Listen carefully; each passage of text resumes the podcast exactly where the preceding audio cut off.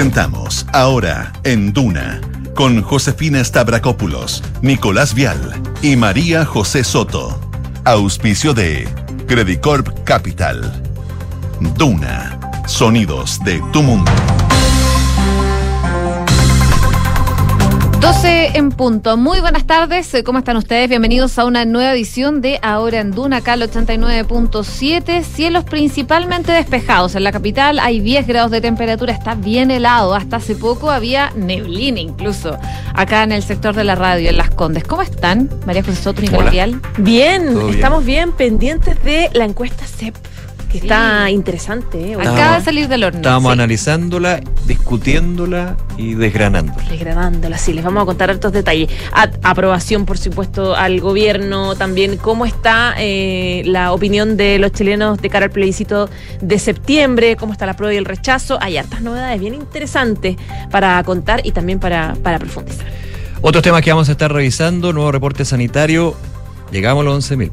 11.109 nuevos casos de COVID-19 en la última jornada y la cifra más, más lamentable, más negra, 31 fallecidos producto de la enfermedad. La positividad está en 14,20% a nivel nacional. Vamos a ir con los detalles y también con algunas novedades en un contexto donde también preocupa eh, la situación de la, la capacidad de los centros asistenciales. Sí. Desde Sí, lo pediátrico y también lo, lo general, un tema que también hemos estado comentando ya desde hace un buen tiempo. Oye, y también, por supuesto, muy atentos a las repercusiones que está teniendo la contaminación en Quintero y Puchuncaví. Desde el municipio de Quintero en particular están enviando una carta al presidente Gabriel Boric y están pidiendo también una audiencia para ver qué se hace con esta situación. Ya hay varias acciones en ese sentido y lamentablemente varias personas afectadas también producto de los contaminantes que no es un tema de ahora, esto viene de hace varios años y que eh, según lo que dicen algunos es una zona de sacrificio la que se está viviendo en esa parte del país.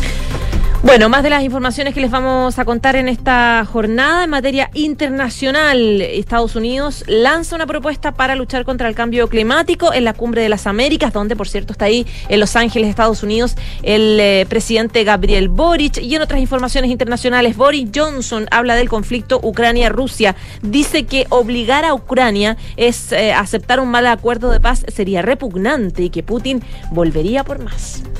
Eso y mucho más vamos a estar revisando hoy en Ahora en Duna. Antes tenemos pregunta del día y queremos que participen con nosotros. Vamos con la siguiente. Según la encuesta CEP, casi el 50% de los chilenos no ha decidido si votará apruebo o rechazo en el plebiscito.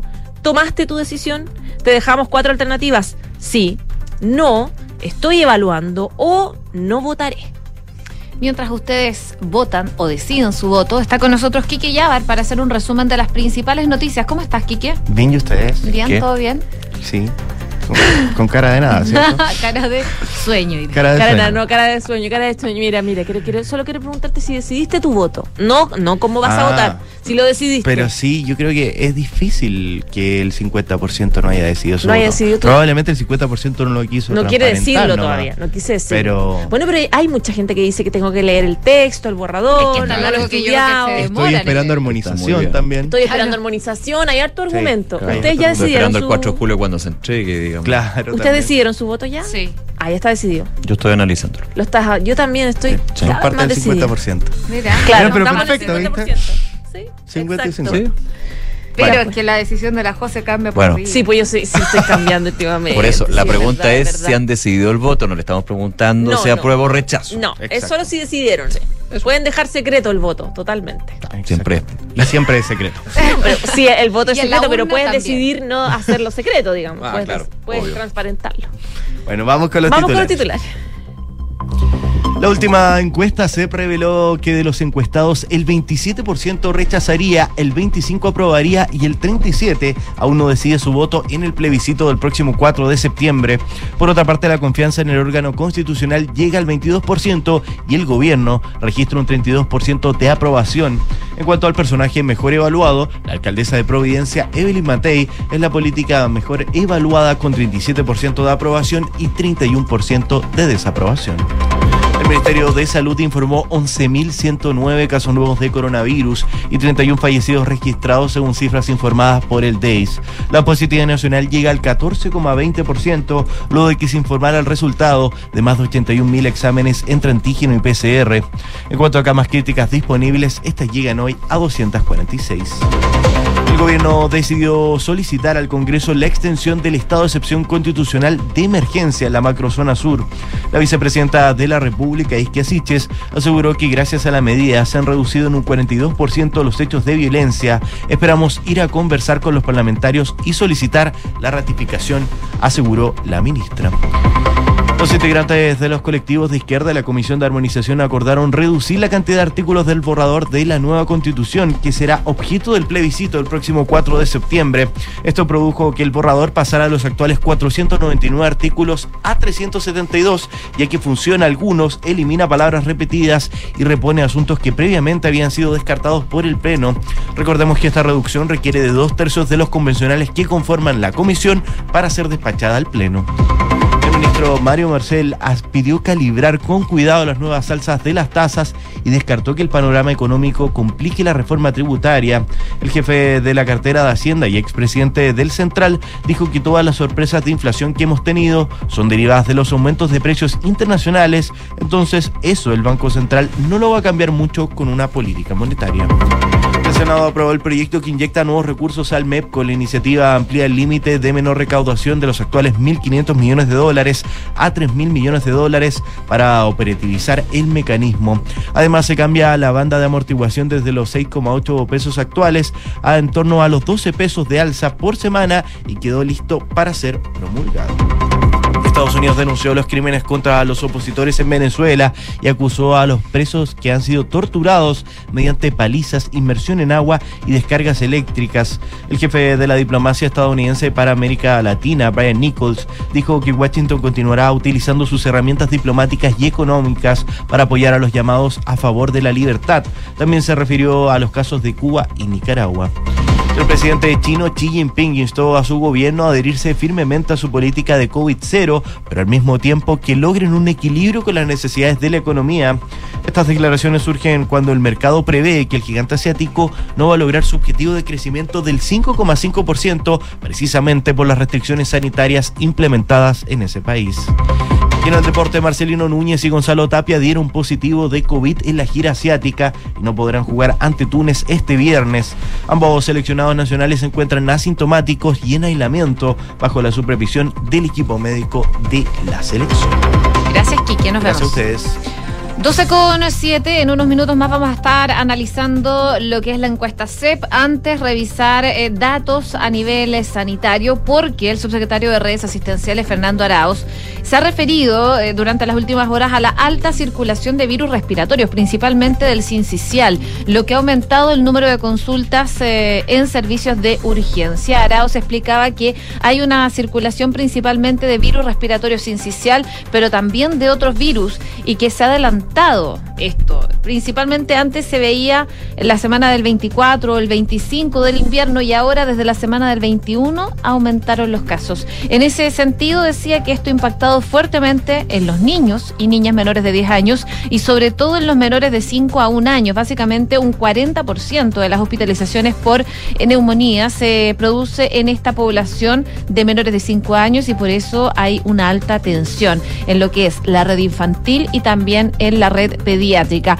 Así, el subsecretario también precisaba que a diferencia del año pasado y también del 2020, hoy eh, hay un aumento de las consultas. Lo que están viendo hoy es que se ha recuperado la demanda asistencial que hay prepandemia y además dijo que hay una tensión en la red asistencial que antes se veía habitualmente todos los inviernos, pero no se había olvidado, eh, se nos había olvidado en estos últimos dos años. Y por lo mismo manifestaba que se ha desplegado ya un plan invierno para poder reconvertir camas, a diferencia de años anteriores, no solamente camas adultas, sino que también camas eh, intensivo pediátricas y reforzar los equipos de emergencia no solo en hospitales, sino que también en la atención privada. Por otra parte, sobre el coronavirus, la autoridad detalló que han eh, tenido una circulación que ha ido en aumento. Ayer se presentaron cifras en aumento de la positividad, hoy también superamos los 11.000 casos y todavía se ve un aumento en ese sentido. Y esto claramente ha tenido un impacto en la hospitalización, pero si bien ha habido aumento, eh, ha sido bastante discreto. Sin embargo, la atención hoy está orientada a niños y menores de 5 años en las urgencias de emergencia infantil por virus respiratorio sincicial. Dice que por eso hay un 87-88% de ocupación de camas críticas versus un 84 y 85 de camas adultas. José, sobre lo mismo, por ejemplo, hay una declaración de la jefa de la unidad de pacientes críticos pediátricos del Hospital Carlos Van Buren, Adriana Dietes, quien en conversación hoy día decía que la situación es muy compleja, que ve un aumento de las hospitalizaciones en un 300% respecto del año pasado, pero son cifras un poco viciadas, decía ella, porque en 2021 fue un año de encierro como el 2020. Pero si notamos un aumento en los números de hospitalización y la temporalidad respecto del 2019-2018, decía ella en conversación con ADN, también notamos, decía ella, la presencia de varios virus en los pacientes. Está siendo muy normal que hay niños que están con dos virus, con tres virus y hasta cinco virus a la vez, en forma simultánea. Hay una circulación viral demasiado importante. La doctora indicó que en algunos hospitales está la reducción de camas básicas que han sido destinadas a adultos. Las urgencias pueden amanecer con 16 o con 20 niños esperando una cama básica o una cama crítica en el país, por lo que es una situación muy preocupante hasta ahora. Adriana Dietes detalló que actualmente el COVID está presente en algunos niños como un virus más dentro del espectro que tenemos, pero claramente la patología crítica que genera el virus sincicial, eh, el adenovirus, más que el propio COVID, está siendo ahora lo más complejo para los niñitos. El COVID se está apareciendo como un agregado en los niños. No es que eh, genere conflicto específicamente en estos, en estos momentos, sino que es la suma de muchos virus que tienen junto eh, los niños. Por otro lado, esta jefa de unidad de pacientes críticos del Hospital Van Buren decía que a pesar del momento difícil, no estamos en el pic. Esta semana ha sido catastrófica y creemos, dice ella, que aún no estamos en el pic, sino que en la curva que todavía es ascendente. La información recogida ayer revela que el Hospital Roberto del Río, por ejemplo, tiene 12 camas UCI, Calvo Maquena está lleno, Ezequiel González, eh, Cortés está lleno también, la quinta región en los servicios públicos y privados también están al 100% de ocupación. De hecho, se trasladó un paciente de San Antonio a la Florida precisamente por el colapso por las enfermedades respiratorias. Claro, porque tiene razón la doctora en un punto A para, ir cerrando ese tema, pero cuando uno ve 300% aumentado las hospitalizaciones, claro, la, la base de comparación del año pasado es muy distinta a años normales. Pero si finalmente te dicen que el 85% de las camas pediátricas están siendo usadas, ese es el porcentaje que te dice, ahí está, Sí, es el punto. O sea, efectivamente hay una situación muy compleja y donde se dice no hemos llegado al punto de todos estos virus. El sincicial, la influenza, el metaneumovirus que yo no conocía hasta este año, y ahí lo conocí, el adenovirus, el rinitis, todas estas cosas. Así que a, cuidarse y especialmente el tema de los niños, porque invierno siempre es complicado para los niños, especialmente los más chicos. Entonces ahí hay que... pasan enfermos, tú te digo chico y también, o sea, desde el regreso escolar. O sea, yo tuve una. Dos meses enfermo. Yo, tuve la, segunda hospitalizada. o sea, muy duro. Y el tema era. Y, en, la clínica igual las piezas todo ocupadas. O sea, y esto fue hace tres semanas. Y esto es increciendo, así que eh, a cuidarse y a cuidarlos. Y con respecto al SARS-CoV-2, porque ese bicho todavía sigue, eh, ya se dieron cifras que son preocupantes en el contexto de una alza. Ayer hablábamos con el doctor Gabriel Cabá que decía, ojo, igual la buena noticia, entre comillas, es que esto sigue subiendo, va a seguir subiendo, pero la velocidad de contagio como que de alguna manera se va ralentizando, va disminuyendo su velocidad. Entonces, en algún minuto es como cuando la montaña rusa va más lento, llega hasta arriba, llega hasta arriba y después baja rápidamente. Esa figura es, bien buena para, entender lo que puede pasar en ese sentido.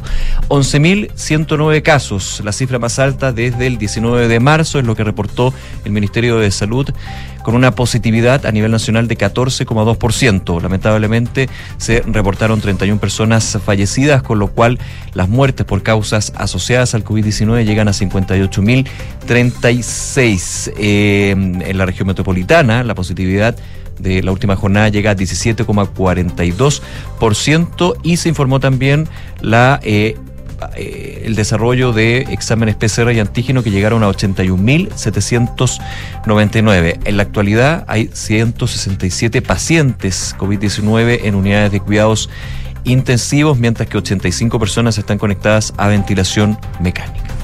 12 con 14 eh, minutos, vamos a revisar también lo que está pasando en Quintero y Puchuncaví. Sabemos que la Superintendencia de Medio Ambiente dictó medidas que son más bien provisionales en seis empresas de este cordón industrial que está en la zona luego de que se detectara eh, episodios que están afectando a la salud de las personas. Ayer de hecho se vio un segundo episodio. Se trata de la planta Gasmar Quintero y de los terminales marítimos de Enex, Copec, ENAP, GNL y Oxiquim que se suman a las medidas y ya ordenadas por Codelco ya es Andes. Según lo que explicaba el superintendente de Medio Ambiente, es que estas nuevas medidas están ordenando, se sustenten luego de constatar que los episodios de intoxicación de hoy se relacionan con los compuestos orgánicos volátiles y dice que como no es posible todavía determinar qué causa específicamente estos eventos, eh, es que sobre las bases de principios preventivos se procede a dictar medidas eh, en contra de todas las empresas que emitan estos compuestos en la zona. Esa medida directa limita la actividad productiva sin perjudicar de todas maneras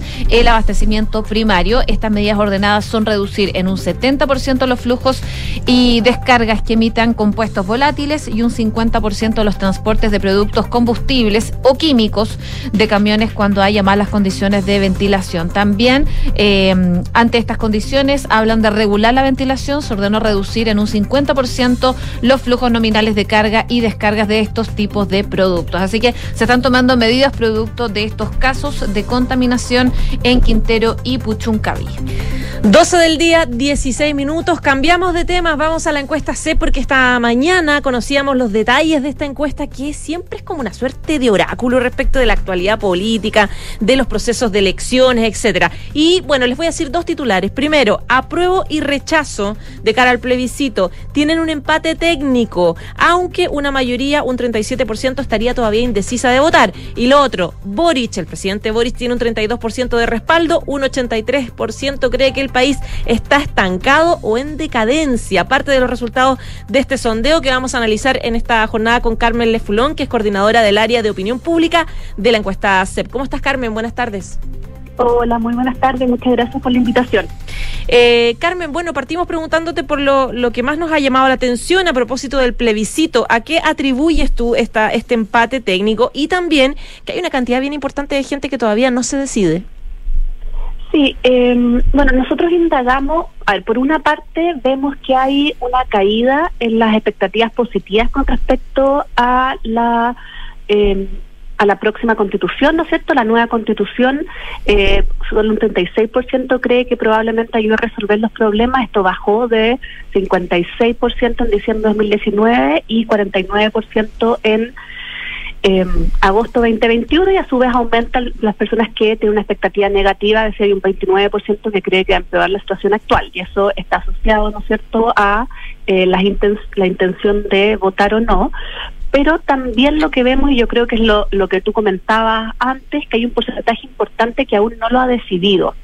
Y cuando uno eh, va a las preguntas o, a las razones, eh, un porcentaje importante es que aún les falta información, es que no la leía y pensado, por lo tanto, eh, todavía se juega mucho en los meses que vienen. Carmen, y ahí uno podría pensar que es porque todavía no termina el proceso de la Convención Constitucional o más bien porque ya se empieza a sociabilizar lo que son las definiciones ya de finales de, la propuesta de nueva Constitución.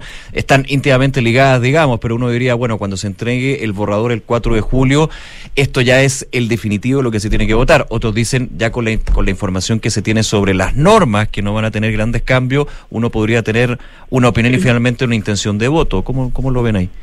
Eh, mira, es interesante porque solo un 12% responden las razones por las cuales los alumnos han decidido que aún no termina el trabajo de la convención. Eh, yo creo hay una, un porcentaje importante que le falta información y, es probable que le haya faltado información también con respecto a la etapa en que está la convención trabajando. Eh, y hay otro porcentaje que eh, no lo ha leído, no lo ha pensado, está todavía analizándolo. por lo tanto, esto también está asociado a que a ver, está asociado que como no ha terminado el trabajo y no empieza ya el trabajo de difusión hecho y derecho, Ujú. aún falta todavía mucha información de las personas o que no, Claro. no han, no han podido eh, informarse o que están esperando que pase más tiempo cuando ya empiece Carmen. a estar Sí, y, y- y- y- perdona que te interrumpa, y te hago la pregunta también, esto ya adelantándome de todas maneras, pero uno, po- porque generalmente uno dice las campañas electorales mueven muy poco la aguja, eso generalmente es como la percepción que se tiene, pero ante estos datos uno podría decir, aquí se podría mover la aguja bastante con la difusión de ideas en una campaña por el apruebo y una campaña por el rechazo, ¿no? hay hay un porcentaje importante que no tiene la información, por lo tanto no tiene una opinión formada. Claro. Cuando cuando hay cuando está muy polarizado, cuando hay mucha opinión formada, es difícil cambiar la opinión de las personas. Pero acá vemos que hay un porcentaje muy importante que no solo no se ha formado una opinión, sino que no, no lo ha pensado, no lo ha leído, le falta información. Por lo tanto, en ese grupo de personas, eh, una campaña de información, difusión para un lado a otro, eh, podría tener un efecto. Eh, hay otro porcentaje, por ejemplo, que no le interesa la política o que tiene una sensación más de anomia, como no habrá cambio, todo sigue igual. Ese porcentaje es más difícil moverlo y probablemente sea un porcentaje que eh, no irá a votar o que con el voto obligatorio a lo mejor va a votar, pero no, se va a informar demasiado, va a anular. En cambio, sí hay un porcentaje importante que le falta información y por lo tanto a ese porcentaje eh, la campaña uno esperaría que tuviera un efecto. Estamos hablando con Carmen Lefulón, coordinadora del área de opinión pública de SEP. Eh, siguiendo la misma línea, Carmen, eh, llama la atención, o no sé si llama la atención, pero se destaca que eh, entre las figuras mejor evaluadas no se encuentra ningún convencional constituyente. ¿A qué se podría deber eso? Ah, sí, qué bueno que me lo preguntas. Eh, la- las- las figuras mejor evaluadas en la encuesta CEP es un listado cerrado, nosotros les damos los nombres. En esta ocasión, y tal como en ocasiones anteriores, nosotros no quisimos incluirlos eh, en el trabajo de la convención per se, eh, poniendo figuras como personajes políticos a evaluar a convencionales constituyentes. Por lo tanto, no, no están incorporados Ah, en esta evaluación justamente porque todavía estaba trabajando la convención. Sí, quería preguntarte por a propósito del mismo tema de los mejor evaluados. La alcaldesa de Providencia Evelyn Matei y el ministro de Hacienda lideran este ranking. Primero quería preguntarte por Evelyn Matei. La figura de los alcaldes sigue siendo importante porque tuvo tuvo un rol clave, especialmente eh, luego de- del, del estallido social y también durante el proceso de pandemia. Eh, generalmente se les ve como personas que siempre son los que tienen esa sensibilidad ciudadana bastante más cercana muchas veces que la moneda. Y lo otro, el caso de Mario Marcel, que ha tenido eh, un, un comienzo bien duro a propósito de una crisis económica, un gobierno que ha cometido errores. Eh, ¿Cómo evalúas estas dos, o, o- o- o cómo explicas, digamos, que estos dos eh, sean, estos dos personajes sean mejores evaluados? Sí, eh, yo creo que son, hay- en ciertas dimensiones son fenómenos distintos. Eh, históricamente en la SEP nosotros vemos que eh, personajes asociados a la política local, a las municipalidades, son mejor evaluados. De hecho, las eh, municipalidades tienen un mayor nivel de confianza, un 29% confía en las municipalidades, versus un 22% del gobierno. Por lo tanto, hay ahí un tema de estar en lo local. También, y esto creo que también trasciende y, y, y- y lo tomo un poco la respuesta junto a Mario Marcel, que es la percepción de no estar eh, sobre ideologizado o en peleas que dividan, sino más bien en temas que le importen a la ciudadanía, una mirada más eh, transversal. Eh, y por lo tanto,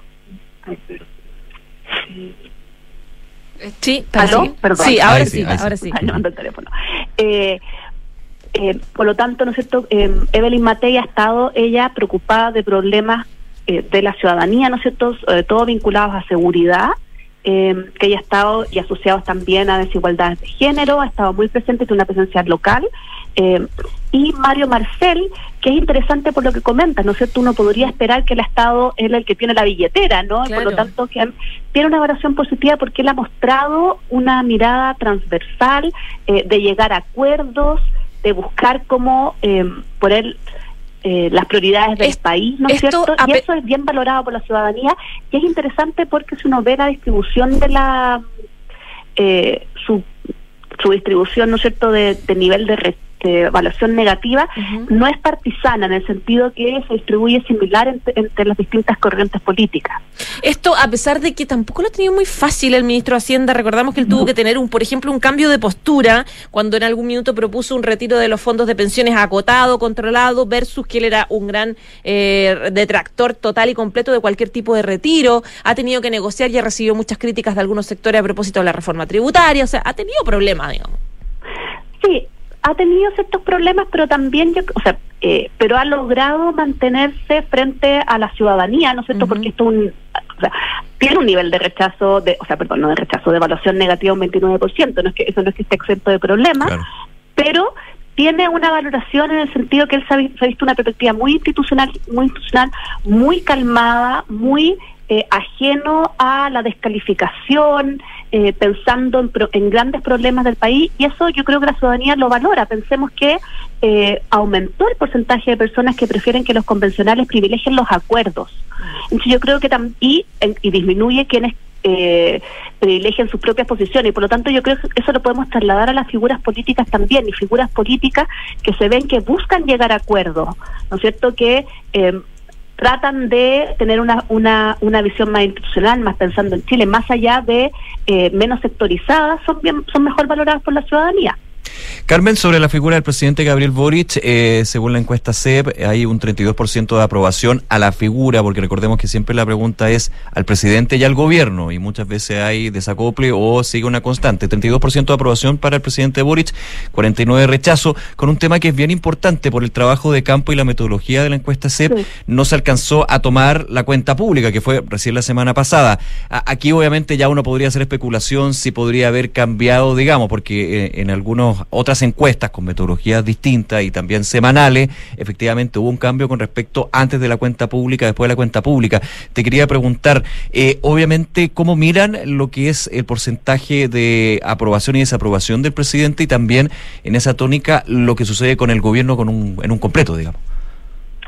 Eh, sí, claro, nuestro el trabajo de campo es del 13 de abril al 29 de mayo trabajo, como tú comentabas, con una metodología distinta, que es presencial, por lo tanto el trabajo de campo es más largo. Eh, nosotros podríamos pensar en esta eh, encuesta como una línea base o al inicio del gobierno del presidente Boric. No considera la cuenta pública y por lo que se ha visto, es que ha tenido, tuvo un impacto positivo, por lo tanto uno pudiera esperar que esto eh, cambiara en el corto plazo. ¿Cuánto de eso se mantenga en el largo plazo? Eh, yo creo que es una pregunta que está abierta y que va a estar asociada a la contingencia del día a día. Claro. Carmen, y hablando también de la aprobación del eh, presidente Gabriel Boric, ¿le podría haber influido, por ejemplo, eh, el tema de la inmigración? Estaba revisando que un 61% de los encuestados aseguró estar porque se prohíba todo tipo de inmigración. Sí, a ver, el, nosotros agrupamos del 1 al 4, por lo tanto es el, el polo de prohibir toda inmigración que es el polo más restrictivo. No es necesariamente el, el extremo más extremo, pero es alto. ¿ah? Si uno, se, uno ve el, número 1, que también nos llamó la atención, o sea, eh, la gente que dice, como, como mencionabas, prohibir toda inmigración es un 30%, y eso es mm. alto. Eh, por lo tanto, hay una percepción de la ciudadanía eh, en contra de la inmigración. Esto no es radicalmente nuevo eh, nosotros no tenemos esta misma pregunta para mediciones anteriores, por tanto no podemos comparar exactamente, pero sí vemos que en general la ciudadanía es más bien en contra de la inmigración que a favor.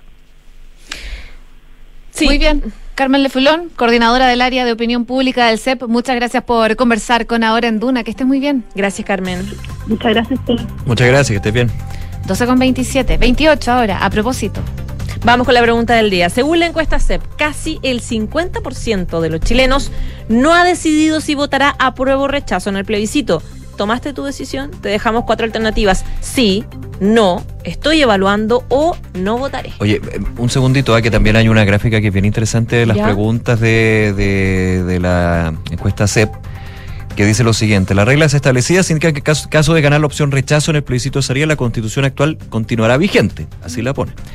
Eso es lo que también dijo el, presidente Boric ayer. Ante este escenario, es decir, si en el plebiscito salía gana la opción rechazo, ¿usted cree que es mejor que el 42% dice que se elabore una nueva propuesta de constitución que reemplace la vigente? El 31% dice que se reforme la constitución vigente y el 15% que se mantenga la constitución vigente. Eso es importante porque el debate político Se A está ver. dando justamente Y en el, eso. el, el 42, perdón, casi te lo quité. No, otra- casi la mitad dice que se elabora una nueva propuesta de constitución. Claro, Ni nuevo siquiera que se proceso. reforme, porque esa reforma sería en el. Congreso. Se reforma y se entienda de lo que sería el Congreso. Claro. Lo estamos poniendo en ese escenario porque ha sido discutido, obviamente O sea, también va a depender fondo, de la definición del plebiscito. Muchos plantean, opinan, que se empiece de nuevo. Que hagamos esto de nuevo. Todo de nuevo. Claro, ahora la pregunta que también es, ¿de qué forma? Claro. ¿Con una nueva convención? ¿Con una comisión? Ese es un tema que, bueno, ya hay que... Hay que ver qué pasa Ahí hay que esperar los resultados. Habría Sí. que hacer Sí, las pero, preguntas en pero es interesante ¿ah? que el 42%. Sí, sí, muy, muy interesante. 42 y que el 31 dice que se reforme la constitución, o sea, la constitución como la conocemos sigue muy de la línea con el plebiscito de entrada, eso Claro. me quiero referir más allá de la opción. Vamos a seguir hablando en todo caso de Sí, la encuesta lógico. CEP durante el programa. 12 con 29, tenemos que hacer una pausa. A la vuelta, Francesca Ravizza con noticias del deporte. Vamos a estar revisando también lo que está pasando en la Cumbre de las Américas con el eh, presidente Gabriel Boric, que se va a reunir hoy día en una, una reunión bilateral con Joe Biden. Eso y mucho más a la vuelta de esta pausa comercial. No se vayan de ahora en Duna, acá el 89.7. Regar las plantas de tu departamento, 2 litros. Lavado de ropa, 60 litros. Lavar tu auto, 100 litros. Cada litro cuenta. Conscientes de la grave crisis hídrica, en Toyota decidimos reducir el uso del agua en todos nuestros procesos, comenzando con el servicio de lavado en nuestros concesionarios. Súmate y conoce más de nuestra iniciativa. Cada litro cuenta en toyota.cl. Hola Nico, ¿cómo te fue en el doctor? Hola, en general bien, pero me tengo que operar, así que tengo que evaluar opciones. Tranquilo, revisa si tu cirugía está dentro de la campaña copago fijo de la alemana. Según tu cobertura de ISAPRE y seguro, el copago puede ser hasta cero. Oh, qué bueno. Pensando en ti y en tu familia, Clínica Alemana te otorga copago fijo o copago cero en diversas cirugías con la calidad y seguridad de siempre. Infórmate de este beneficio y sus condiciones en clínicaalemana.cl. Clínica Alemana. Si es tu salud, es la alemana. Enfrentar el cambio climático es tarea de todos. Duna, por un futuro más sostenible. La impresión 3D está ganando terreno en la ejecución de grandes obras de infraestructura. La Universidad de Idaho en Estados Unidos ha dado un paso adelante para desarrollar la construcción del futuro al combinar esta tecnología con materias primas sostenibles. Al 2025, los investigadores explorarán la utilización de un biocompost fabricado con acerrín y residuos de madera para construir grandes estructuras, ofreciendo una alternativa viable al hormigón. Una vez encontrada la mezcla perfecta en términos de resistencia y durabilidad, se utilizará en impresoras 3D de última generación, esperando que esta nueva materia prima permita fabricar muros modulares y paneles para techos y suelos de manera rápida y eficiente. Acciona, expertos en el desarrollo de infraestructuras sostenibles para recuperar el planeta. En Anglo American, la innovación está en el centro de todo lo que hacemos, buscando mejores formas de extraer y procesar minerales esenciales para nuestra sociedad, usando menos agua y menos energía, con la ciencia y la tecnología como principales aliados, colaborando con las comunidades, trabajando para un medio ambiente más saludable, con estrategias para enfrentar entre todos el cambio climático. Así en Anglo American avanzamos con un propósito claro, reimaginar la minería para mejorar la vida de las personas. ¿Qué significa estar contigo en la evolución digital?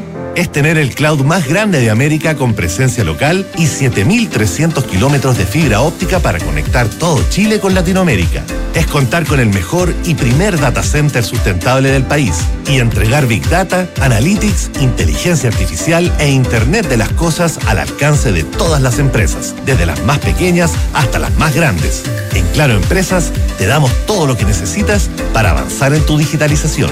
Claro Empresas, contigo en la evolución digital.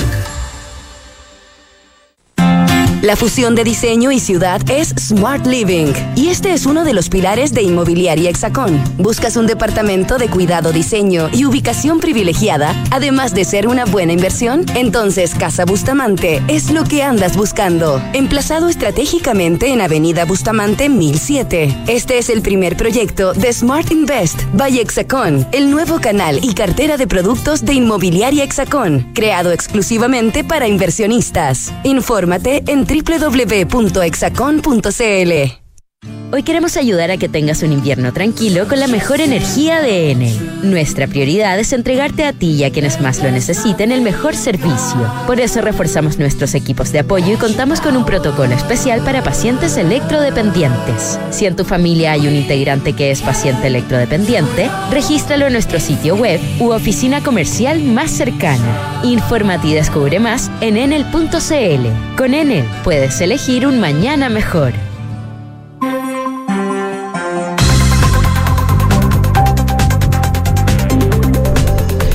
12 con 34 minutos, estamos de regreso en ahora en Duna Cal 89.7, 11 grados de temperatura en la capital, máxima de 17, cielos principalmente despejados y ya está con nosotros Francesca Ravizza. ¿Cómo estás, Fran? Muy bien, ¿y ustedes? Bien. Bien. Qué Hola, bueno. Fran. Oye, que te- te- se me... Se me Se te salió todo en Sí. la tablet, te vi. Oye, pero, gestos. pero, pero quería contarles que finalmente hay dos casos positivos de la selección chilena. No es Gary Medel, así que No. va a ser tutelar ante Túnez, como lo dijo ya Eduardo Berizzo, lo adelanto. Es Marcelino Núñez y Gonzalo Tapia, dos jóvenes que se supone que son el recambio de la selección chilena, están aislados y en buen estado de salud. ¿Por qué sabemos los nombres? Esto es importante, ¿ah? Porque se dio en el comunicado de la Federación, la NFP en este caso, y en el comunicado se dice previa autorización de ellos. Claro, ¿qué ha pasado en, en todos los casos donde han dado lo- la, la, la- la- identidad de los de los afectados? Ah, en todo caso, ahora tener No, COVID, no tener es como tener influenza Sí, ya. sí, pero, pero es un tema que igual es importante, porque Sí. a veces uno dice, oye, pero ¿cómo no sabes los nombres? ¿Cómo? Es que tiene que haber autorización de... Claro. Igual, al final, cuando te plantan en cancha, uno sabe qué. Claro, Sí, uno sí. sabe, ¿por qué no está este que siempre es titular Sí, por lo. o no está en la Pero nómina? eso es un paréntesis nomás. Oye, ayer decíamos que TV Azteca Deportes eh, había dicho que la FIFA ya tenía su fallo, tuvo que hacer una fe de ratas vía Twitter. Tuvo que lo que conversamos, pues yo dije. Porque finalmente, eh, cuando dijo, porque el titular era, Ecuador será eliminado de Qatar 2022, Byron Castillo falsificó documentos. Corte directo, fe de ratas. Ecuador sería eliminado de Qatar y Byron Castillo habría falsificado. Ah, Ah, cambió pero- a condicional. que le- que le- Condicional. No, porque les dije yo, pues si uno O sea, leía lo la retaron por nota, adelantarse. iba más allá Pero- del titular, leía la nota y era condicional. Podría ser, O puede sea, solo lo corrigieron, pero siguen con la tesis. Se aplicaba todos los datos que entregó el abogado de Chile, digamos. Claro, Entonces al claro. final era como, sí, puede ser, pero puede que no. Resulta que eh, lo que dijo ayer Eduardo Carlecho antes de ayer ya se tomó toda la prensa internacional y la mayoría de la gente, y la prensa más que la gente internacional, le da el punto a favor al abogado chileno. O sea, dice que los- la, la documentación que entregó Eduardo Carlecho es irrefutable y básicamente con todos los antecedentes que la FIFA, la FIFA tiene en su poder, el resultado es un poquitito lógico, que iría a favor de Chile. De hecho, Colombia también está a favor del alegato de Chile. Lo que, que en Colombia se meta en, en esta situación de, de que los puntos podrían ir para ellos es lo que peor, lo, lo- lo peor que puede ser para Chile porque irían ellos al repechaje, que se juega ahora, y Perú iría directo. Yo creo que esa situación no va a ser porque se están jugando los repechajes. En Perú incluso están tratando y coordinando en el Congreso de dar feriado el 13 para cuando se juegue el repechaje. Así que yo creo que, eh, viendo los antecedentes y la lista, lo que hemos dicho, o Ecuador queda eliminado y va a Chile, o se va a hacer una decisión que sea para el próximo Mundial. O otra, ¿Cuál? sanción para el jugador, no para la federación. Es que para la federación tiene que ser porque el reclamo de Chile es ante el, el comité de Este- disciplina donde sí, se sí. sanciona a la federación. Entonces yo creo que esa no podría ser. No podría ser, pero igual está ahí, digamos, Existe entre, la la- entre posibilidad. las posibilidades. Bueno, eso. Habló el presidente de la Federación Ecuatoriana, Francisco Egas, dice que se siente muy dolido por la Federación Chilena porque haya hecho este alegato. Dice que actuaron en contra de los códigos. eh, Quédense callados. Claro, como que no ha respetado los códigos, no ha manejado el caso de forma responsable ni profesional. Yo estuve investigando con gente cercana a la NFP y la razón por la que Chile hizo el alegato es porque si es que esto se hubiese sabido Chile, y, y Chile hubiese callado, hubiese, hubiese sido una especie de cómplice en el caso de Ecuador y hubiese sido sancionado. Entonces Chile, al tener los antecedentes, tenía que alegar sí o sí. Ahora, hay un punto acá. más allá del juicio de valor que uno puede hacer. Recordemos que esto nace de un periodista que saca este dato. No, este dato lo tenía Martín Lazarte, lo, lo- dijo Martín Lazarte. Pero es que eso es lo que quería saber, lo tenía de antes. Lo Martín Lazarte dio una entrevista y dijo que ellos, cuando se jugó contra Ecuador, ellos tenían este dato. De hecho, alegaron, no, él dice, no, sé, no me acuerdo si fue ante la Conmebol Sí, o sí. ante la Hicieron FIFA. hicieron el, la- Hicieron la- alegato el día del partido y en ese minuto le dijeron no al lugar el alegato y Martín Lazarte, como se tenía que preocupar de lo técnico, Sí, sí, claro. dijo, bueno, yo ya no me meto más y Ya. declaramos el tema como muerto. Y después Pero después desde que se destapa, porque se destapa Claro. por otra vía, no por la Federación de Ahora Fútbol no de sabemos Chile. si es que Chile eh, estaba haciendo los alegatos antes de que También esto se destapara, pero, pero la información Chile la tenía desde el día en que Byron Castillo estuvo en la alineación de Ecuador e hizo los alegatos correspondientes. No es que esto se haya filtrado por la prensa y ahí saltó la, la Federación Chilena. Ahora hay una falla, hay- no sé si una falla, pero un problema también en el sistema, pues, porque si se hizo la denuncia y ahora se le toma el peso, digamos, Claro, hay un- no, no, no desde Chile, sino digo desde la FIFA y los comités respectivos, o se hizo mal la presentación, no digo mal a quién no había que hacerla, no sé, pues, pero en el Claro, minuto ahí por- hay un, también hay que todo este investigar entuerto, siendo más positivo o negativo para Chile en las eventuales posibilidades, se podría haber cerrado de una manera bastante más fácil para todos los involucrados. Claro. Oye, quería cambiar radicalmente el tema. Dale. Wimbledon. Debido a que se acuerdan que la organización no le va a permitir a los jugadores rusos o bielorrusos competir, aunque compitan sin su bandera solamente por su nacionalidad debido a la invasión de Rusia a Ucrania, la WTA, la ATP y la Federación Internacional de Tenis dijeron que no entregarán puntos. Golpe duro, pero sigue siendo un Grand Slam. Eh, Novak Djokovic, por ejemplo, que defendía 2.000 puntos porque el actual campeón de Wimbledon, no le complicaría su situación en el ranking, pero no le complicaría eventualmente ganar este Grand Slam y achicar su distancia con Rafael Nadal, que ya tiene 22, y recordemos que Djokovic y Federer tienen 20. Pero, ¿qué hizo Wimbledon para que esto sea aún más atractivo debido a que no hay puntos? Su price money lo creció la bolsa, pero un 11% casi en relación al año pasado. Eh, por ejemplo, aumentó de un 5,1 un 5,4% respecto al 2019 y un 11,11% re- debido al 2021. ¿Por qué? El, porque, bueno, estábamos pre-pandemia, hay habían con- pasado hartas Hay que hacer cosas. la comparación con el año anterior al anterior. Claro, el 2021 no había foro completo, ahora Sí. seguramente va a estar eso un poco más... Quizás tienen full aforo, no, no tengo claro Yo creo que sí, eso. a esta altura. La, eh, la cantidad estipulada para este año son 50 millones 500 mil dólares a repartir tanto en las individuales femeninas y masculinas. Recordemos que en Wimbledon los hombres y las mujeres ganan lo mismo.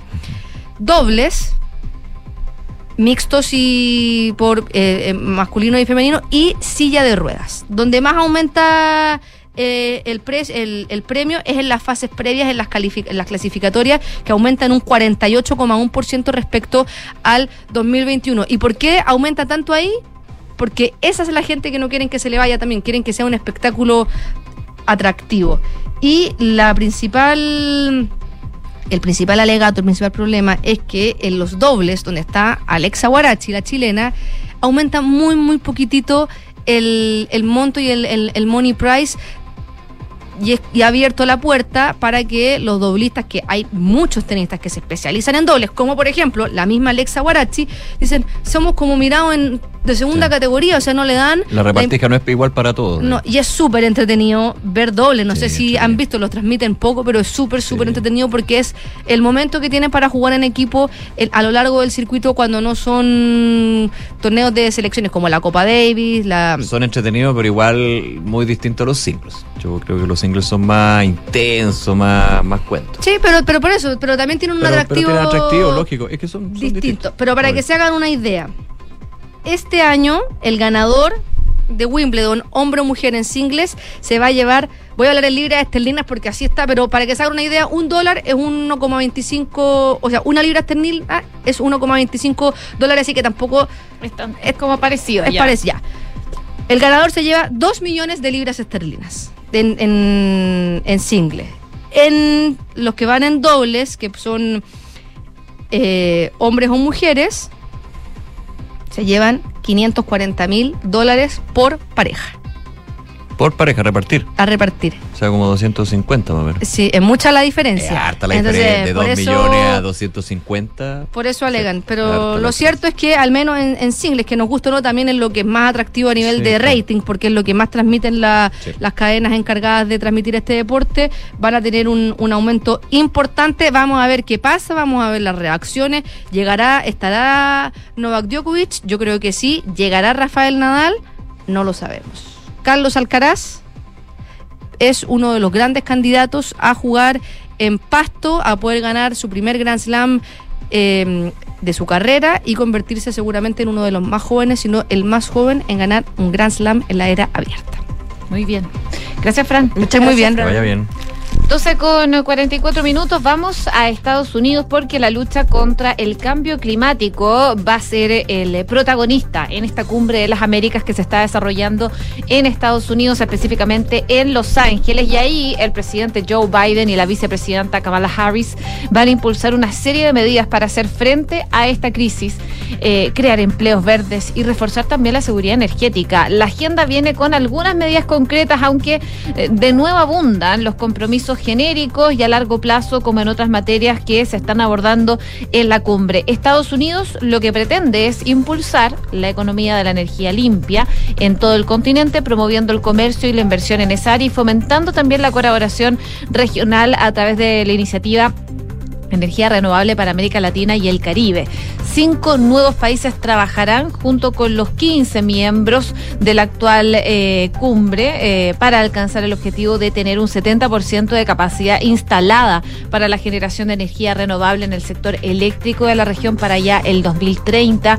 Eh, Guyana, Jamaica y Barbados asumen los objetivos y Brasil y Argentina, por ejemplo, van a apoyar la colaboración a través de esa plataforma. La idea de Estados Unidos es dar apoyo financiero para la cooperación técnica y trabajar con los bancos de desarrollo regional y las instituciones financieras privadas u otros socios para poder mover los recursos. Kamala Harris eh, va a lanzar una alianza en Estados Unidos con los países del Caribe para hacer frente a la crisis climática.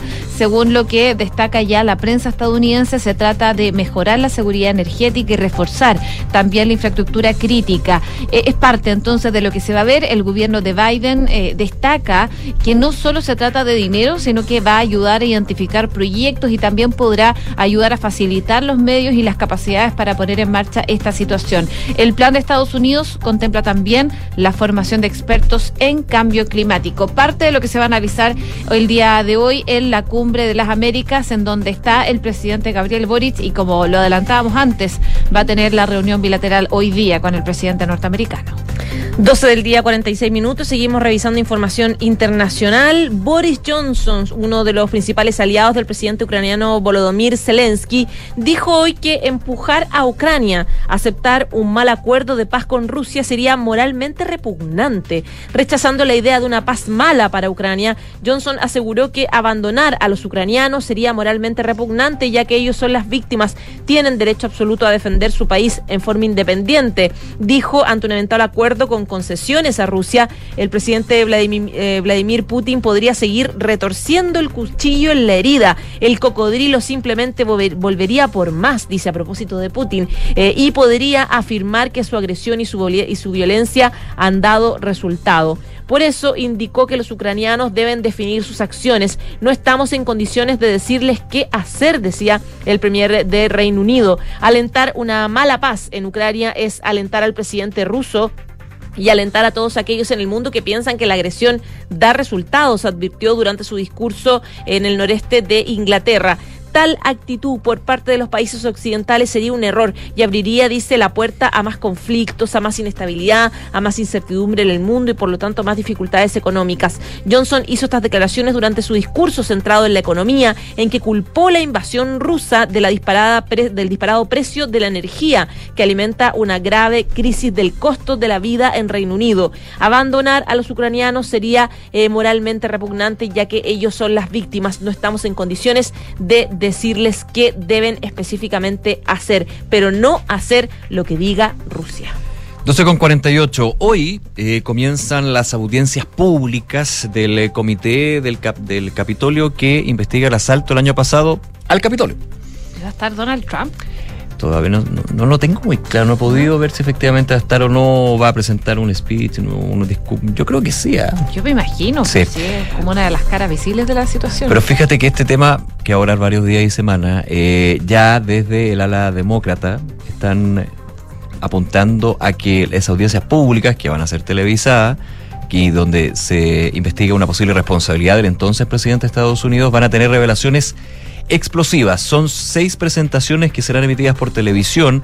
El panel de legisladores va a buscar demostrar que Trump y su círculo cercano cometieron delitos en una conspiración criminal para revertir la victoria de Joe Biden en las elecciones de 2020 que terminó con este asalto al Capitolio el 6 de enero de 2021. Van a contar una historia que realmente va a hacer volar el techo, decía en un panel, en, eh, en un evento en la Universidad de Georgetown en Washington, el demócrata Jamie Raskin, que también es parte de este panel de investigación. Ningún presidente ha hecho algo similar a lo que ocurrió acá. Tratar de organizar un golpe para revertir una elección y saltarse el orden constitucional. Hace una acusación directa acá de eh, leitmotiv, digamos, de eventualmente un presidente que termina con esta situación de asalto al Capitolio. Y luego usar también una insurrección de grupos extremistas violentos nacionales, nacionalistas blancos y racistas, grupos fascistas para respaldar el golpe. Hay varios temas acá. Se van a escuchar por primera vez testimonios claves, mientras abogados mostrarán textos, fotografías y videos para eh, eventualmente mostrar presuntos planes que el gobierno de Trump comenzó a gestar antes de las elecciones.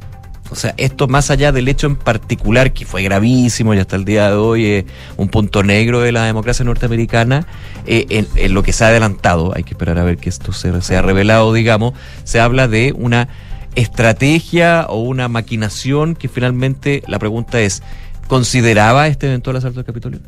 Si ganaba Joe Biden. Así está la cosa.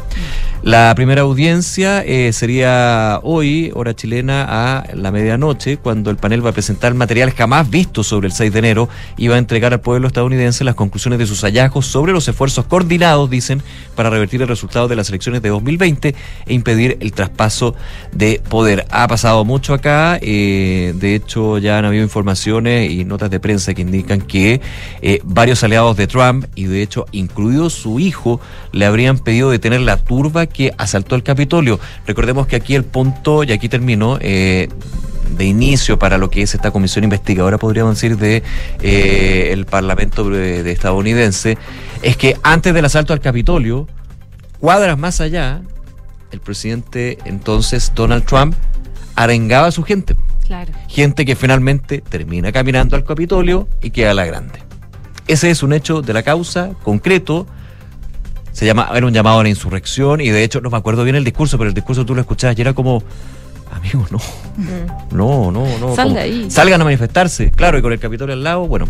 Pasó lo que pasó, aquí se habla de eventualmente una estrategia que habría venido de antes, no quiero ser teoría de la conspiración, pero hay que esperar a ver qué es lo que se revela en este panel de investigación que Va a el estar entretenido en todo caso. Sí, no, o sea, pero House of Cards quedaste chico. 12 con 52. Estás en Ahora en Duna. Volvamos a lo nacional, porque hoy día la vicepresidenta Isquia Siches anunció que desde el gobierno van a enviar una solicitud al Congreso para prorrogar por 15 días más el estado de excepción constitucional de emergencia que está decretado, recordemos, en la macrozona sur.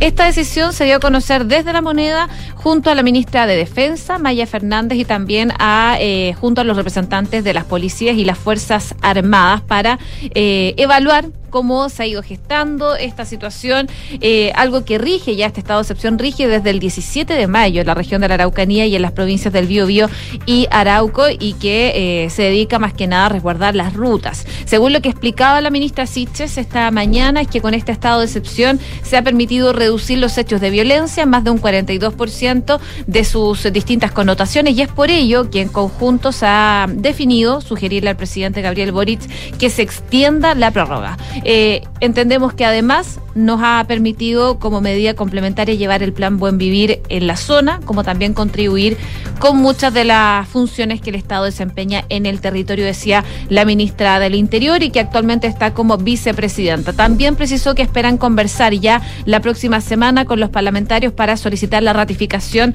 de la ampliación del estado de excepción. A esta hora está hablando el presidente Gabriel Boric en Estados Unidos, sabemos en Los Ángeles, escuchemos lo que dice el mandatario. manera decidida y le vamos a poder decir con más propiedad a los países desarrollados como Estados Unidos, que no está aquí presente, como la Unión Europea, como China y como India, que tienen el deber de hacer más esfuerzos para proteger nuestro medio ambiente.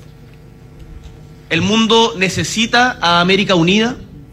Tenemos que volver a conversar sobre los temas que nos unen, no solamente sobre aquellos que nos dividen. Y la protección del medio ambiente, el desarrollo sustentable y equitativo es sin lugar a uno de ellos. Así que esta iniciativa me alegra mucho y estoy muy contento de que podamos avanzar en esta dirección. Palabras entonces del presidente Gabriel Boric desde Los Ángeles, Estados Unidos. Sabemos que él está en la cumbre de las Américas actualmente y eh, en unas horas más va a tener una reunión con el presidente Joe Biden. 12.54. 12 con 54 y seguimos revisando información local. A propósito de la Convención Constitucional, hay varios cambios que ya está anunciando la Comisión de Armonización. Por ejemplo, cerca de 372 artículos calcula más o menos los convencionales de esta comisión que podría llegar a tener la, el borrador de la Constitución luego de esta semana muy intensa de pega que concluyó recién esta mañana. Eh, a, menos de media hora del final del plazo que eh, pasaba a las siete y media de la mañana, los constituyentes de izquierda y centroizquierda de la Comisión de Armonización enviaron ya las indicaciones consensuadas para armonizar el borrador de esta constitución. Y uno de los principales efectos que tendrán esos ajustes es reducir el número de normas, que era de 499, que daba eventualmente como la constitución más larga del planeta, del mundo, con, no, con más artículos. Una, no, le sigue la de India nomás. Es que la por palabra la de India era más. Ah, tenía más palabras, ya, pero por artículo. Por artículo es la que más artículos tenía. Bueno, al parecer ahora va a quedar en menos de 380, o sea, disminuyó la cantidad de artículos. Suerte para el que no se han leído, van a leerse ahora el borrador ya más editado. Esto porque se fusionaron los artículos que estaban duplicados o se integraron varios a uno solo. Otro de los cambios que vienen producto de este trabajo de las comisiones, eh, desde el colectivo Apruebo hasta la coordinadora plurinacional y popular, es la integración también de un de forma eh, permanente que fijaron de forma unánime en cuatro séptimos.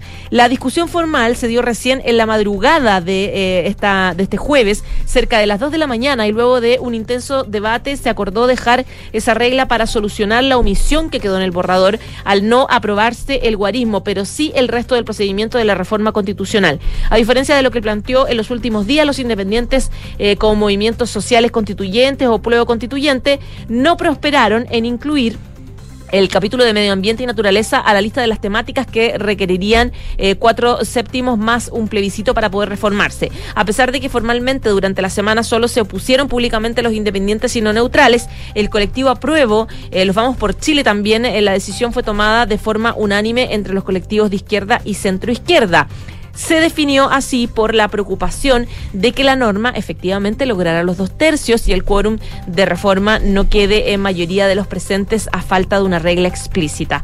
No obstante, desde Pueblo Constituyente transmiten que las fichas están puestas en la norma transitoria que sí incluye medio ambiente y naturaleza.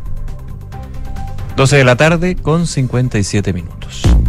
Ayer tuvimos inflación, informe de política monetaria, hemos tenido datos de empleo y el panorama desgraciadamente no cambia, de hecho cambia para mal, digamos, pensando en el 2023, ya cuando el informe política monetaria del Banco Central proyecta una posible recesión. y una inflación que ya el tercer trimestre la ve en 13% para cerrar en 10%.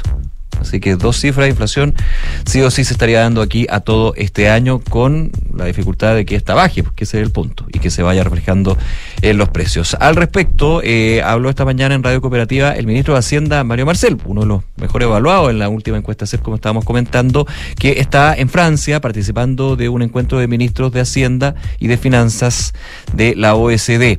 El eh, ministro Marcel señalaba y se refería a la posible recesión en la que podría entrar la economía chilena, dada la fuerte desaceleración proyectada, eh, y apuntaba lo siguiente, que tengamos cifras negativas, decía Marcel, es algo que ya estaba en el horizonte.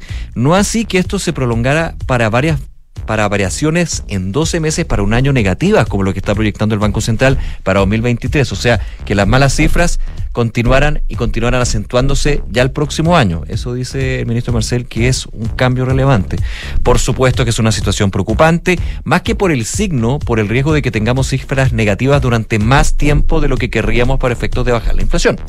Claro, era un hecho de que la inflación se iba a mantener todo este año, pero que siga, que se mantenga, no poder encontrarle un coto, digamos, esa es la dificultad que aplica el ministro de Hacienda.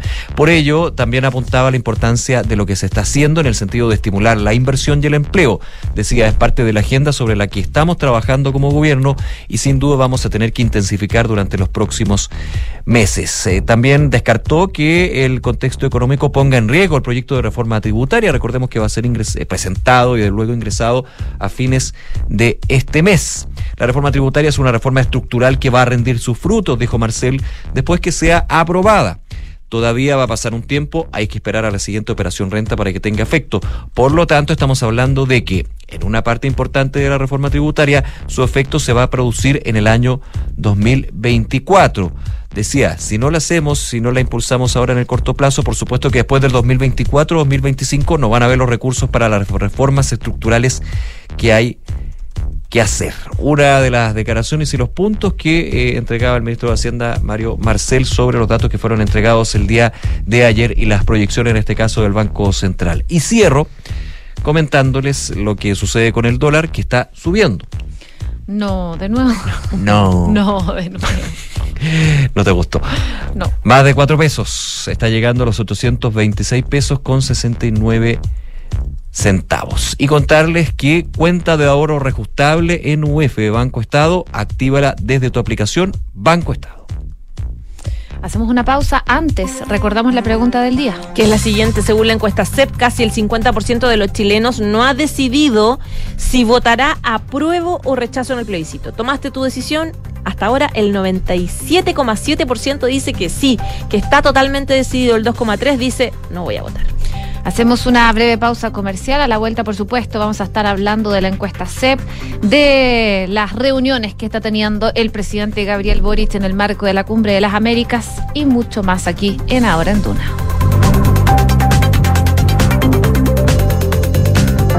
Protege tu dinero. Abre tu cuenta de ahorro premium de Banco Estado. Con su reajuste en UF y tasa de interés, tus ahorros crecerán en el tiempo. Abre tu cuenta ahora o retoma tu ahorro desde la aplicación Banco Estado o en tu sucursal más cercana. Infórmate más en bancoestado.cl. Banco Estado. Avanzar es para todos. Infórmese sobre la garantía estatal de los depósitos en su banco o en www.cmfchile.cl. Mira, Sofi, ¿te gusta el departamento? Sí, qué calentito. Lo único que nos falta es un chocolate caliente, un quiquito y una buena película. ¿Qué esperas? El frío ya llegó. Sube la temperatura con el calor de Gasco. Si eres cliente granel residencial o medidor con sistema de calefacción Gasco, este invierno on aprovecha hasta un 45% de descuento en tu consumo para que sigas calentito cuando más lo necesites. Recuerda que mientras mayor sea tu consumo, más grande será tu descuento. Gasco, energía que transforma. Revisa las bases y vigencia de la promoción en gasco.cl. En Credit Corp Capital buscamos ampliar sus horizontes. Invierta internacionalmente, también desde Estados Unidos, que cuenta con un entorno regulatorio altamente desarrollado y reconocido a nivel global. Con nosotros encontrará una asesoría personalizada para sus decisiones financieras. Buscamos construir relaciones de confianza que nos permitan ser más que su asesor de inversión. Queremos ser su aliado estratégico de por vida para usted y su familia. Credit Corp Capital, aliados potenciando sus decisiones. ¿Sabías que si inviertes en UF te resguardas con un activo seguro y que no para de crecer? Por eso, el mejor consejo que puedo darte es que inviertas en departamentos. El mejor momento para hacerlo es hoy. No dejes pasar más tiempo y asesórate con Ingebec Inmobiliaria. Ellos te ayudarán a encontrar un proyecto de inversión a tu medida, con la rentabilidad y plusvalía que buscas. Descubre más en ingebecinmobiliaria.cl. La Tercera y Spotify se unen para presentar El Café Diario. Comienza tu día bien informado con esta producción original de Spotify y La Tercera, donde profundizamos en los temas que están marcando la agenda de Chile y el mundo. Elaborado por el equipo periodístico de La Tercera, en la voz de Francisco Aravena y Rocío Montes. Escúchalo de lunes a viernes en Spotify y latercera.com. ¿Sabes identificar las aves que habitan en la ciudad? Te invitamos a conocer la guía de campo que elaboramos en Parque Met para observar aves urbanas. Ingresa a parquemet.cl, busca tu guía y pajaronea como profesional. Digitaliza los procesos del área de recursos humanos con Talana, la más completa y robusta plataforma para la gestión de personas. Gracias a los módulos de remuneraciones, asistencia y turnos, firma digital, desarrollo organizacional y reclutamiento y selección, Talana ha ayudado a las empresas a reducir sus costos operacionales. Únete a las miles de empresas que ya han digitalizado su área de recursos humanos con Talana. Conoce más en talana.com. Onogneda ediot no kinomogritrepni. ¿Qué? Segorei retrepni oreg rogemo no olera. No, para, para. Deja de hablar al revés y ser un invertido. Y conoce las soluciones para invertir de manera simple y fácil desde tu app Scotiabank Go o web. Porque con Scotia Fondos tienes un grupo de coaches expertos que te ayudarán a diversificar tus inversiones según tu perfil de riesgo y objetivos. Conoce las alternativas de Scotia Fondos. Infórmese de las características esenciales de la inversión en fondos mutuos establecidas en sus reglamentos internos y scotiabankchile.cl. Infórmese sobre la garantía estatal de los depósitos en su banco o en cmfchile.cl. Marca registrada de The Bank of Nova Scotia, utilizada bajo licencia.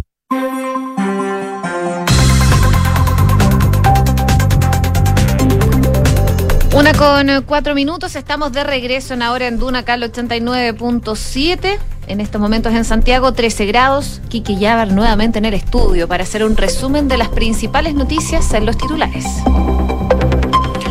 La última encuesta CEP reveló que de los encuestados el 27% rechazaría, 25 aprobaría y 37 aún no decide su voto en el plebiscito del próximo 4 de septiembre. Por otra parte, la confianza en el órgano constitucional llega al 22% y el gobierno registra una aprobación del 32%. En cuanto al personaje mejor evaluado, la alcaldesa de Providencia, Evelyn Matei, es la política mejor evaluada con un 37% de aprobación y 31% de desaprobación. Y junto a esto, la percepción del país sobre su momento actual.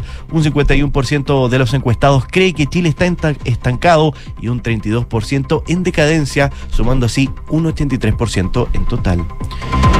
El Ministerio de Salud informó 11.109 casos nuevos de coronavirus y 31 fallecidos registrados según cifras informadas por el DEIS. La positividad nacional llega al 14,20%, luego de que se informara el resultado de más de 81.000 exámenes entre antígeno y PCR. En cuanto a camas críticas disponibles, estas llegan hoy a 246. Y el gobierno decidió solicitar al Congreso la extensión del estado de excepción constitucional de emergencia que rige la macrozona sur.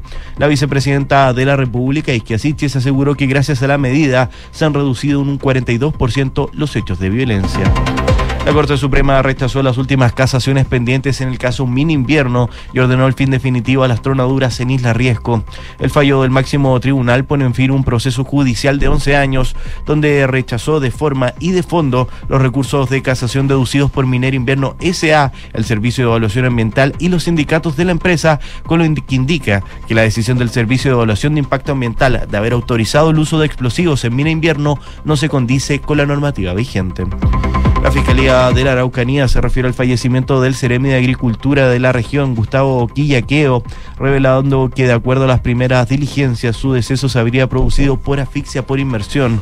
Según el Ministerio Público, el cuerpo encontrado en un pozo aledaño a la casa de la autoridad regional no presenta signos de la intervención de terceros. Presidente chino Xi Jinping instó a su gobierno a adherirse firmemente a su política de COVID-0, pero al mismo tiempo que lograr el equilibrio con las necesidades de la economía. Estas declaraciones surgen cuando el mercado prevé que el gigante asiático no va a lograr el objetivo de crecimiento del 5,5% precisamente por las restricciones sanitarias implementadas por ese país. El Banco Central Europeo puso fin hoy a su programa de estímulos de larga data y señaló que el próximo mes realizará su primera subida en la alta de interés desde el año 2011, seguido por un incremento potencial mayor en septiembre si la inflación no se enfría. El alza inicial sería de 25 puntos base y no descarta un ajuste más agresivo en el mes de septiembre. Gracias, Quique. Nos vemos. Una con siete minutos. Vamos a la encuesta CEP. Revisemos los datos que se dieron a conocer durante esta mañana, porque la última versión de la encuesta del Centro de Estudios Públicos mostró información sobre la percepción del proceso constituyente y recabó también que la opción apruebo en el plebiscito de salida tiene un 25% de adherencia, mientras que el rechazo un 27%. En tanto, un 37% no tiene decidido cómo va a votar y un 11% no sabe o no contesta. Las principales razones para aprobar son en 45% Las menciones que Chile necesita cambios, un 38% de las menciones derechos sociales, justicia social y un 18% de las respuestas dicen mejor para el país. En cambio, los principios eh, o los principales motivos para rechazar la nueva constitución son en un 59% de las menciones por características de los convencionales y su trabajo y un 27% de las menciones dice que le parece mal la propuesta. Otro 19% está en desacuerdo con algunas medidas específicas. Y las dos principales razones por las que un porcentaje de los encuestados aún no ha decidido cómo votar, que probablemente el porcentaje más alto, eh, un 49% de las menciones es porque le falta información todavía, en un 27% de las menciones porque no lo ha leído o no lo ha pensado y un 17% de las respuestas eh, dicen o hablan de una mala evaluación del funcionamiento de la Convención Constitucional. La encuesta también confirma la intención de la ciudadanía de que independiente del resultado del plebiscito haya una nueva constitución o eh, con una adherencia menor que se reforme a, en la actual. Eh, ante la pregunta de qué preferencia, si ganar el rechazo en el referéndum, un 42% escogió que se elabore una nueva propuesta de la Constitución, un 31 que se reforme la Constitución que está vigente y un 15 que se mantenga la Constitución vigente. Un 12 no sabe o no contesta. Probablemente este fue uno de los tópicos que más llamó la atención de la encuesta CEP que se dio a conocer el día de hoy, cómo está el apruebo y el rechazo, que se ha visto en otras mediciones, pero la CEP hace un trabajo de campo eh, que probablemente es más extenso y que da cuenta de lo que se ha visto durante el último tiempo. Y hay más información también sobre la CEP. Otros de los resultados que son interesantes, por ejemplo, el presidente Gabriel Boric obtuvo un 32% de respaldo, según este sondeo, y un 49% de rechazo, según esta última edición de la encuesta nacional de opinión del Centro de Estudios Públicos. Además, un 83% cree que el país está estancado o está está en decadencia. El gobierno en general consiguió en esta encuesta CEP un 22% de confianza, 11 puntos más que en el 2021. Otro de los temas también de los que abordó y evaluó eh, a los encuestados la encuesta CEP es que eh, un 61% de los sondeados dice estar porque se prohíba todo tipo de inmigración. Y entre las preocupaciones, eh, las principales preocupaciones ciudadanas, la inmigración se ubicó en el lugar 12 de los problemas ciudadanos a los que debiera dedicar mayor, mayor esfuerzo el gobierno del presidente Gabriel Boric, con un 13%, 7 puntos porcentuales más que en agosto de 2021. Las políticas que debiese tener el país en materia de migración, en este sentido, un 61% de los encuestados dice estar porque se prohíba totalmente. Recordemos que esta encuesta se realizó entre el 13 de abril y el 29 de mayo en base a una muestra de 1.355 personas que respondieron al cuestionario. Una de la tarde con 11 minutos, eh, novedades con respecto a la situación del cordón industrial de Quintero y Puchuncaví, porque durante la mañana un grupo de manifestantes, compuesto por concejales, funcionarios municipales y vecinos y vecinas, bloquearon el acceso a la comuna de Quintero. Esto en protesta y reclamo a los episodios de intoxicación que se han dado entre el lunes y ayer miércoles también, y los cuales han provocado diversas hospitalizaciones en adultos y niños. ¿Qué es lo que sucedió? Los manifestantes se agruparon en la ruta F30E la principal carretera que une la península de Quintero con Ventana, Sorcón, Puchuncaví, Concón e incluso Valparaíso. Debido a, este, a esta manifestación en el lugar se registró una, un gran taco para quienes intentaban ingresar a la comuna. De hecho, mm. era, era bien complicado para los que llegaran y no podían pasar. No podían pasar. En el lugar, eh, los funcionarios municipales y vecinos exigieron respuestas concretas por parte de las autoridades a algún tipo de plan más certero alegaban, frente a las emisiones de contaminantes, específicamente del dióxido de azufre, que ha provocado diversas sintomatologías en vecinos y residentes de Quintero y Pochuncaví. Hay que recordar que este miércoles la Fiscalía Regional de Valparaíso abrió una investigación de oficio tras registrarse el lunes un nuevo episodio de intoxicación en la bahía de Quintero y Pochuncaví, que dejó casi un centenar de adultos y niños internados. Al mismo tiempo, la Superintendencia del Medio Ambiente ordenó medidas provisionales a seis empresas de la zona. Estas comenzaron a regir de manera inmediata y aplican a la planta Gasmar Quintero, Terminal de Asfaltos y Combustibles Enex, Terminal Marítimo de Quintero Copec, Terminal Marítimo de NAP, Terminal Marítimo GNL Quintero y Terminal Marítimo Oxiquim. Y, atención, y atentos porque se debería concretar durante esta tarde la reunión que anunció el gobernador de la región de Valparaíso, Rodrigo Mundaca, con el presidente del directorio de Codelco, Máximo Pacheco.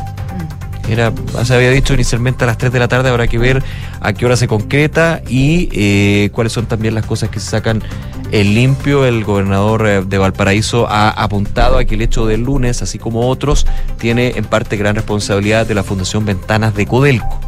Ayer, de hecho, hubo una manifestación por parte de los. Una, una manifestación corta, digamos, más bien simbólica, pero de alerta de los, los trabajadores de la Fundación, Fundición Ventanas con respecto a que se les acusa de estar generando estos episodios de emergencia ambiental y eh, principalmente por el temor a perder su trabajo ante un eventual cierre. El gobernador regional dijo que él no tiene la facultad de cerrar pero que evidentemente aquí tiene que ir más allá y tiene que haber una acción de parte del gobierno central. Ahora va a haber esta reunión con el presidente, con el máximo, eh, la máxima autoridad de Codelco, en este caso el presidente del directorio, y estaremos viendo qué sale de esa reunión, si se concreta, porque obviamente Todo puede pasar. todo puede pasar. Una con 14. Vamos a la Araucanía porque eh, habló el fiscal de la Araucanía, se refirió al fallecimiento del Ceremi de Agricultura de la región, Gustavo Quilaqueo. Anoche se reveló esta información y lo que daba a conocer hoy día la fiscalía es que, de acuerdo a las primeras diligencias que se conocen, su deceso se habría producido por una asfixia por inmersión. Cabe recordar que el deceso de la autoridad se conoció anoche, eh, luego de que la familia interpusiera una denuncia por presunta desgracia, tras la cual se halló su cuerpo en un pozo aledaño a su casa. Eh, según lo que explica la abogada y vocera de la Fiscalía Regional, es que la Fiscalía ya tomó conocimiento de la denuncia por presunta desgracia de mm, don Gustavo Caliqueo, eh, de Agricultura, y además señaló que de acuerdo al relato de la familia, habría salido de su domicilio alrededor del mediodía, se ignoraba cuál era su paradero actual y en ese sentido se activaron los protocolos de búsqueda y durante la tarde del día de ayer en el pozo ubicado en el sector de Manolhue de la comuna de Teodoro Schmidt, eh, aledaño a la casa del Ceremi, se hizo el hallazgo del cuerpo del señor Caliqueo, lamentablemente fallecido. Y en ese contexto detallaba que al lugar eh, fue la fiscalía de turno eh, con el personal de la Brigada de Homicidios de la PDI, esto con la finalidad de poder desarrollar las primeras diligencias de la investigación y ver si se trataba de un homicidio o finalmente de un accidente. Con lo anterior se informó que el cuerpo no presentaba lesiones que sean a una acción de terceras personas, esto sin perjuicio de los resultados que arrojen las diligencias de la indagación y los peritajes que también se están llevando a cabo y que todavía están eh, pendientes. Además se dio a conocer que la hipótesis que actualmente se indaga corresponde a una asfixia por sumersión, como les comentaba anteriormente. Una de la tarde, 16 minutos. Eh, les contábamos ya que el presidente Gabriel Boric se mantiene en esta cumbre de las Américas en Los Ángeles, en Estados Unidos, pero eso no ha evitado que él hable de política actual y hable específicamente de la Convención Constitucional. Ayer, de hecho, tuvo un, enfrentamiento con eh, algunos eh, parlamentarios de la democracia cristiana que están proponiendo esta idea de bajar el quórum de cuatro tercios para poder modificar la actual Carta Magna, la actual Constitución. Se habla un poco de la tercera vía en caso de que gane el rechazo o adelantarse un poco eh, respecto a, o previo a la votación. ¿Qué iba a decir? No, no, que ap- apuntaba más a la, a la derecha, eso sí que a los senadores pues, de la, ide- DC, no, pero pues, la idea a fue la idea. la idea fue de la democracia cristiana Sí, y no, consiguió sé. rápidamente el respaldo de Chile Vamos. Sí, sí, sí. Y sobre esto respondió Ariel Gabriel Boric un poco, un poco diciendo la- a la derecha no le tenemos mucha credibilidad, eh, creo que es buena idea, pero la verdad es que ahora hay dos alternativas, apruebo o rechazo y después pensaremos en otras cosas. Dijo, no Bueno, hay una tercera vía acá. sobre el tema respondió la senadora de la democracia cristiana, Jimena Rincón,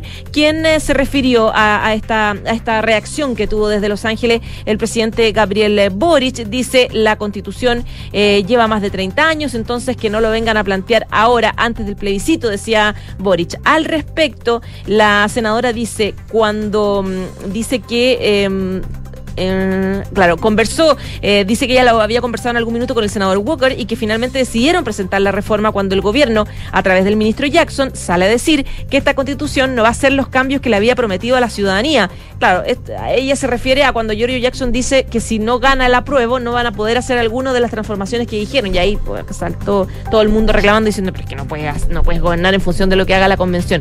Bueno, sobre el tema, ella decía, yo no lo entiendo, decía Jimena Rincón, porque si es así, lo que debiera sentir parte de la izquierda es que esta es una tremenda oportunidad para avanzar y dejar atrás los quórum eh, supramayoritarios, que es lo que siempre nos han perseguido durante tanto tiempo. Entonces no se entiende este rechazo. Agregó que esta discusión que hemos puesto encima de la mesa es una discusión que tiene que ver con los quórum de la Constitución.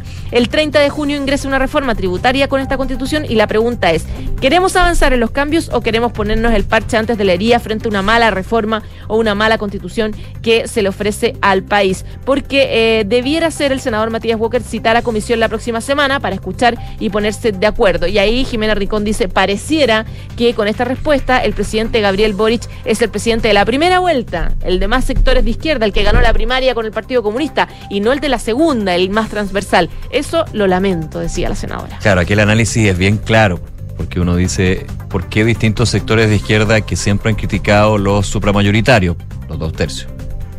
Y ahora se da la posibilidad, porque la derecha, que siempre, y estoy haciendo la historia parlamentaria, ¿eh? es así, que parte de la derecha importante en el Congreso no, logr- no, no permitía finalmente cambiar ese quórum, porque se presentaron varios proyectos hace mucho tiempo, porque ahora se da vuelta la torta, digamos. Es principalmente porque el apruebo o rechazo pueden estar condicionados justamente por este tipo de iniciativa. Ese es el análisis, yo no estoy haciendo un juicio de valor, ese es el análisis y el por qué finalmente esto se da casi en una situación de, bueno, pero ustedes estaban en contra, o están en favor, o están a favor, están en contra, es porque todo lo que vaya pasando en términos también legislativos, yo sé que son independientes, pero eh, puede influir para bien o para mal para una opción u otra. Y ese es el punto, y por eso también se entiende eh, lo que decía ayer el presidente Gabriel Boric, recordando que hay presidencia y que él no puede decir voy por la prueba, aunque él ha dicho, bueno, ustedes tienen claro Sabemos para dónde voy, pero no lo, voy, no, no lo voy a hacer claro porque hay un tema de presidencia. ¿Hacia dónde va esto? De que dice hay dos opciones, apruebo o rechazo, y qué significa cada una, no hay una tercera vía. Hay una discusión ahí, pero claramente ese es el porqué. Oye, y hablando de plebiscito de salida, les cuento que diputados del Frente Amplio presentaron una reforma para eximir de multas a adultos mayores que no voten en el plebiscito. Habló la diputada Gael Yomas, dijo que el proyecto más que nada busca ayudar a quienes se vean dificultados para acudir a las urnas para este plebiscito del 4 de septiembre. Los adultos mayores son los que más igual van. Sí, son O sea, los que más pero hay algunos que no pueden. Bueno, ahí hay unas justificaciones que se pueden dar. Pero ahora a lo mejor con la modificación del CERVEL de eh, que te toque el La más de tu casa, puede ser puede más. ayudar un poquito Sí, pues bueno eso. bueno eso. Una con 20. A propósito de plebiscito.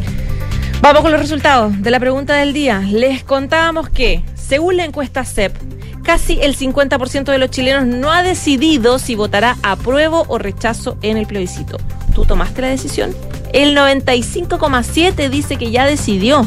Ya tiene su decisión, o sea, la mayoría. El, eh, el 2,2 lo está evaluando y el otro 2,2 dice que no va a votar, definitivamente. En Credit Corp Capital buscan ampliar tus horizontes. Invierte internacionalmente de Estados Unidos que cuenta con un entorno regulatorio altamente desarrollado y reconocido a nivel global. Credit Corp Capital, aliados potenciando sus decisiones. Bien a continuación, cartas notables. Luego es la segunda edición de Información Privilegiada. Que esté muy bien y que tengan muy buenas tardes.